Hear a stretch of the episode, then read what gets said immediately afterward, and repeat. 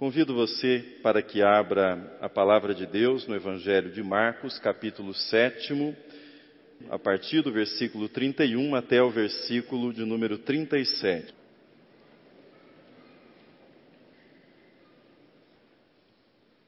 Quando criança, eu assistia muitos filmes de faroeste. Gostava. E há uma cena que me lembro, não sei qual filme, acredito que tenha visto, que ela tenha se repetido em mais de um filme. A cena é a seguinte: um índio coloca o seu ouvido na terra, depois de alguns instantes ele levanta a cabeça, se dirige ao cowboy que o acompanha e diz mais ou menos assim: eles estão cerca de duas horas à nossa frente. Pois ele põe o ouvido novamente no solo e depois de alguns instantes ele levanta a cabeça e se dirige novamente ao companheiro cowboy dizendo: e é um cavalo só. Depois de mais alguns instantes, ele volta a sua orelha ao chão, volta-se para o cowboy e diz: E são dois homens no mesmo cavalo. Volta a sua orelha e então termina dizendo: E um deles, o que está na garupa, está ferido. Poderes de escuta, como o desse índio, me fascinavam na infância. Depois eu descobri que escutar não é uma coisa tão simples, na verdade, é uma coisa complicada, difícil. Descobri que eu não estou sozinho nessa percepção, na verdade, um dos fundadores da escuta profissional, Lacan, afirmou que a essência da comunicação é o mal entendido. A essência da comunicação é o mal entendido. Na lista de milagres realizados por Jesus, testificando que ele era o Messias, aguardado por Israel, o Salvador do mundo, estava a restituição da capacidade de ouvir aos surdos. É exatamente isso que nós temos nesse texto que lemos ainda há pouco. Os poderes de cura, de Jesus já eram conhecidos e quando ele chega naquele povoado, sabedores que ele tinha o poder de curar os enfermos, trouxeram-lhe um homem surdo e gago. Talvez o homem tivesse perdido a sua audição ainda na infância, em decorrência de algum acidente, de alguma enfermidade, nós não sabemos. Ele falava, com dificuldades, mas falava, deveria ser este homem estimado pelos homens daquele povoado, pelas pessoas daquele povoado, pois os seus amigos o separaram e o levaram para o Mestre Jesus. Certamente ele não era o único com dificuldades, o único precisando de cura naquele povoado, mas ele foi escolhido para ser apresentado por Jesus, para Jesus. Era tão estimado diz o texto que eles não apenas o levaram até Jesus, mas que eles suplicaram que Jesus impusesse sobre aquele homem as suas mãos e o curasse da sua surdez, o curasse da sua gagueira. É comovente, quando lemos esse texto, perceber a cortesia com que Jesus tratou aquele homem. Jesus o retirou da multidão, o levou para um lugar à parte, para um lugar reservado, e então o mestre tocou os ouvidos daquele homem e depois tocou a sua língua com saliva. E em seguida disse para o homem: Efatá. Efatá em aramaico é abre-te, abre-te. Os ouvidos daquele homem se abriram, ele passou a ouvir perfeitamente, consequentemente, seu impedimento de fala também foi removido. Nesse mês de outubro, nós refletiremos sobre o tema o poder da escuta. As línguas, em geral, fazem distinção entre ouvir e escutar. Ouvir é uma atividade da nossa audição. Já escutar remete à significação daquilo que é ouvido. Ouvir é captar os diferentes sons. Escutar é mergulhar na dimensão do que esses sons significam para nós, do efeito que eles produzem na nossa vida, daquilo que eles demandam de nós. Essa distinção, ela é da maior importância para a compreensão do tema que trataremos neste mês. A maioria de nós a maioria certamente se sairia bem em exames de audiometria. Talvez um comprometimento ou outro, mas certamente nos sairíamos bem neste exame de audiometria. Mas no exame de escuta, certamente revelaremos muitas dificuldades, enormes dificuldades. Jesus repetiu em diversos momentos nos evangelhos, depois de ensinar algo para os seus discípulos, ele sempre dizia: Quem tem ouvidos para ouvir, ouça. Que traduzindo seria, ou seja, quem tem ouvidos, escute. Quem tem ouvidos, escute aquilo que eu estou dizendo, dizia Jesus. Eugene Peterson, pastor presbiteriano, falecido recentemente, ele conta que na sua infância ele recebeu uma educação fundamentalista. E segundo essa educação, diz ele que ouvia com muita frequência aos domingos na igreja a seguinte pergunta: Para quantas pessoas você falou de Cristo nessa semana? Quantas pessoas você evangelizou nesta semana?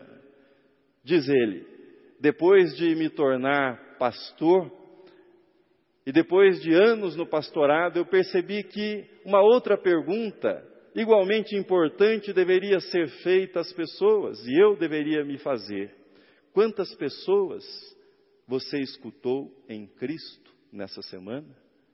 Quantas pessoas você escutou em Cristo nessa semana? Aprender a escutar os outros em Cristo é um aspecto é, fundamental essencial da missão cristã nesses tempos de desescutação. Tempos de desescutação. Esse é um neologismo criado por Christian Dunker e Cláudio Tebas para descrever a atitude e o sentimento que predominam em nossos dias. Todos falam, mas ninguém se escuta. Todos escrevem, mas ninguém se entende. Todos gritam, mas ninguém dá ouvidos àquilo que está sendo dito.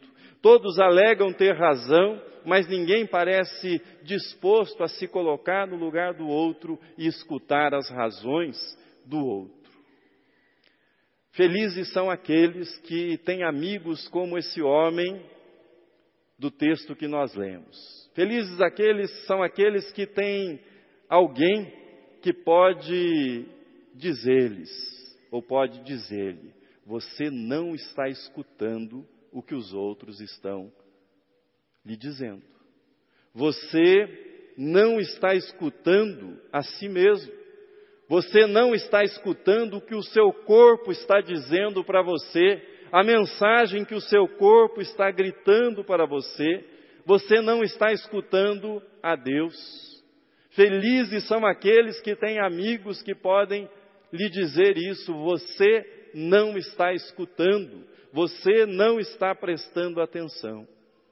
Se você tiver sido abençoado com um amigo que possa levá-lo até o médico dos médicos, Jesus, para que ele toque os seus ouvidos e lhe diga: Efatá, abre-te, abre-te.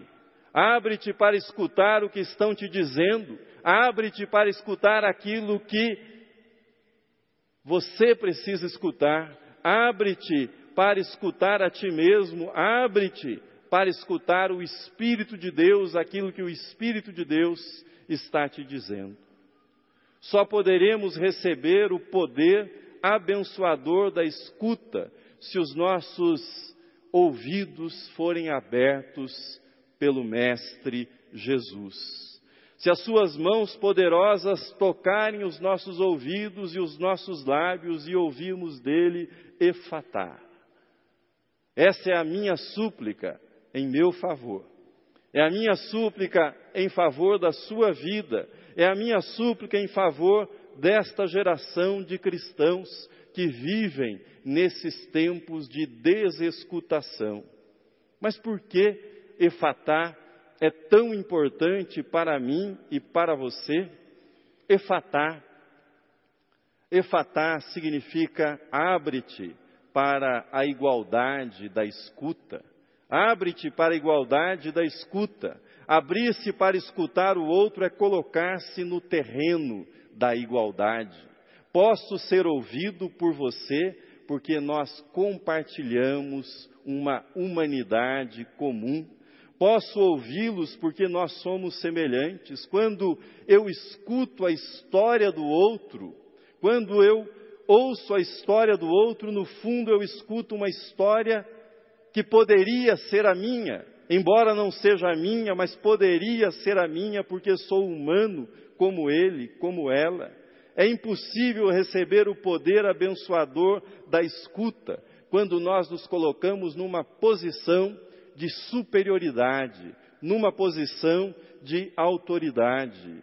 Quando me vejo como superior àquele que fala comigo, a minha atenção imediatamente se dirigirá não para aquilo que eu estou ouvindo, em primeiro lugar, mas para aquilo que se espera que eu fale, para o ensino que eu devo lhe transmitir em seguida, ou para a repreensão que me caberá fazer em seguida, e não para aquilo que aquele que fala está transmitindo, para aquilo que de fato ele está sentindo.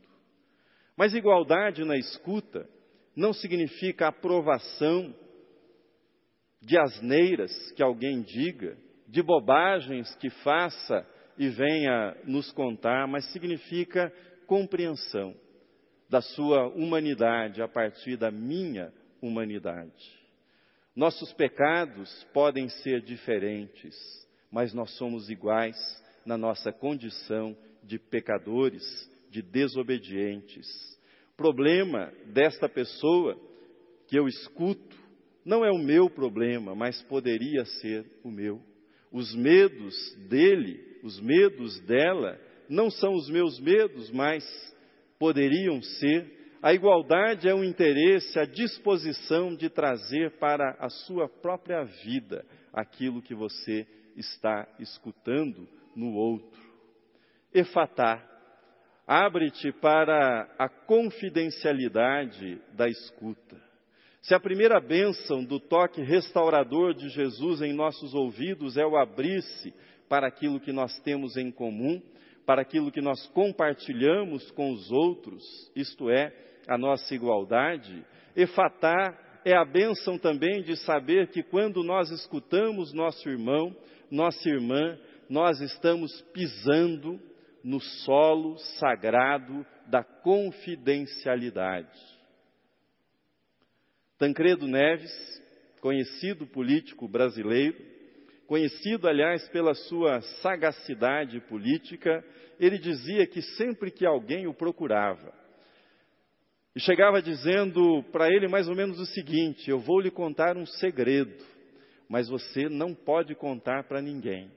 Ele interrompia a pessoa e dizia mais ou menos o seguinte: Por favor, se eu tiver que guardar segredo, não me conte, pois se nem você, que eu admiro, conseguiu guardar esse segredo, como é que eu vou conseguir fazer isso? Infelizmente, a dificuldade com a confidencialidade não é somente dos políticos que estão metidos nos seus jogos de poder. Cristãos desprezam as bênçãos da escuta quando desprezam a confidencialidade daquilo que escutam e passam adiante o que lhes foi confiado.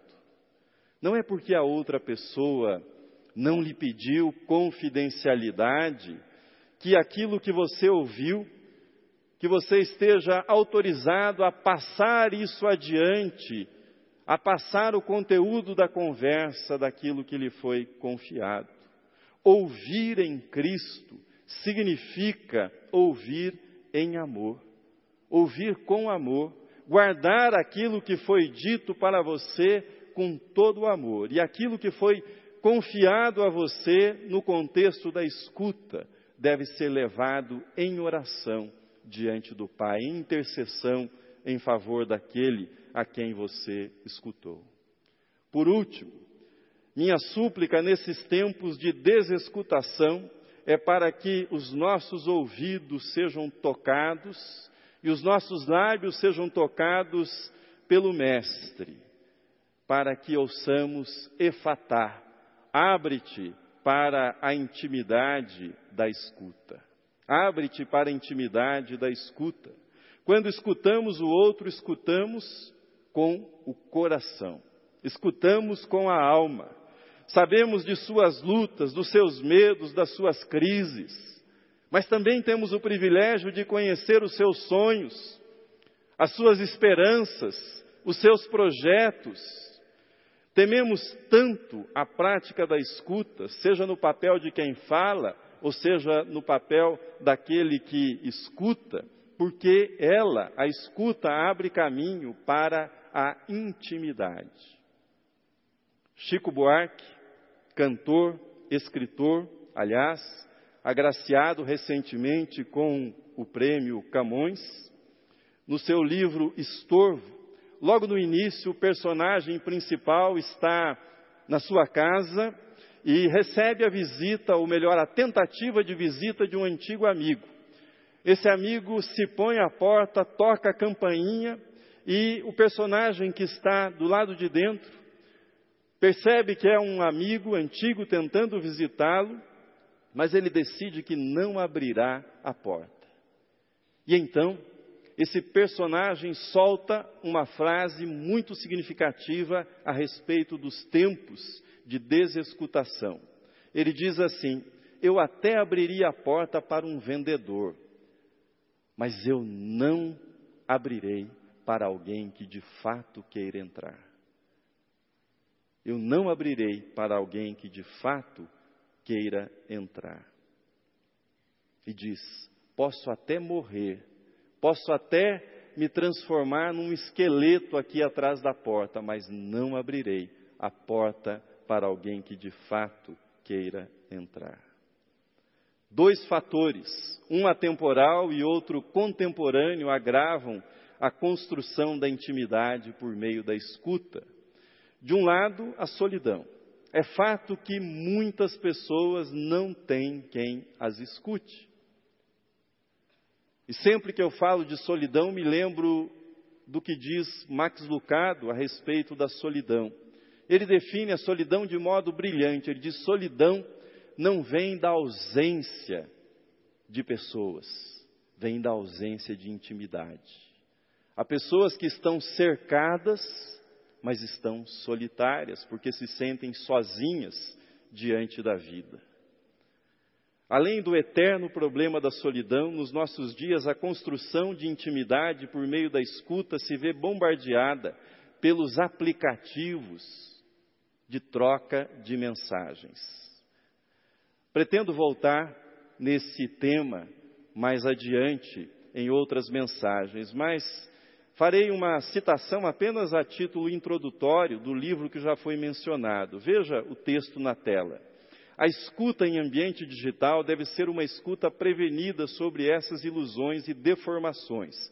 Falar não é escrever, ler não é ouvir e ouvir não é escutar. Nunca sabemos em quais condições a mensagem foi redigida e em quais ela será interpretada. Antigamente você abria o e-mail e tinha aquela lista enorme de e-mails que você teria que responder o e-mail anda meio esquecido, meio abandonado. Mas os aplicativos de mensagem são muito utilizados nos nossos dias. Você abre, por exemplo, o WhatsApp e há aquela lista de mensagens para serem respondidas, de vídeos para serem vistos. O pior é que, para nós, que não somos nativos digitais, nós temos dificuldades, pelo menos eu tenho dificuldade para escrever textos extensos no teclado do telefone. Parece ser uma coisa bem chata fazer isso. Talvez você diga, né, você mais adiantado que eu em matéria de tecnologia, talvez você diga, ah, pastor, eu não escrevo, eu gravo áudio, eu sei, de cinco minutos. Aqueles que gravam áudio de cinco minutos, mandam em seguida, gravam outro e dizem, ah, eu esqueci de dizer tal coisa, e vem mais um áudio de cinco minutos para que você ouça. Disse que não iria me alongar nesse tópico, portanto, eu vou concluí-lo com mais uma citação dos autores mencionados, que eu acho que é suficiente para dar uma pista para você sobre os riscos desse tipo de recurso. Veja o texto na tela. Clínicos experientes têm recomendado sumariamente Nunca tome uma decisão importante tão só por um diálogo digital, do tipo começar ou terminar uma relação, sair ou entrar em um emprego, decidir uma viagem ou uma mudança importante na sua vida.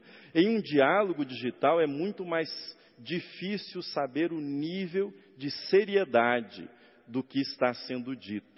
Ele nos abre para um nível de inconsequência com a palavra que não tem correlato no mundo real. Termino. Somos seres que amam defeituosamente. É difícil para mim praticar a igualdade na escuta, é difícil sustentar a confidencialidade, é difícil trilhar os caminhos da intimidade. Imagino que seja difícil para você também seguir nessa direção. Nós estamos mergulhados no ambiente digital da desescutação. Todos falam, todos escrevem, todos têm razão, principalmente em matéria de política. Nós precisamos desesperadamente que o mestre, que o mestre passe pela nossa aldeia digital, que o mestre nos visite, quem sabe que ele nos tire do meio da multidão, que Ele arranque das nossas mãos o celular, que Ele nos leve para um lugar tranquilo e ali Ele toque os nossos ouvidos e a nossa língua e pronuncie Sua palavra criadora, Sua palavra libertadora, efatá. Abre-te, abre-te para a igualdade, abre-te para a confidencialidade, abre-te para a intimidade. Amém.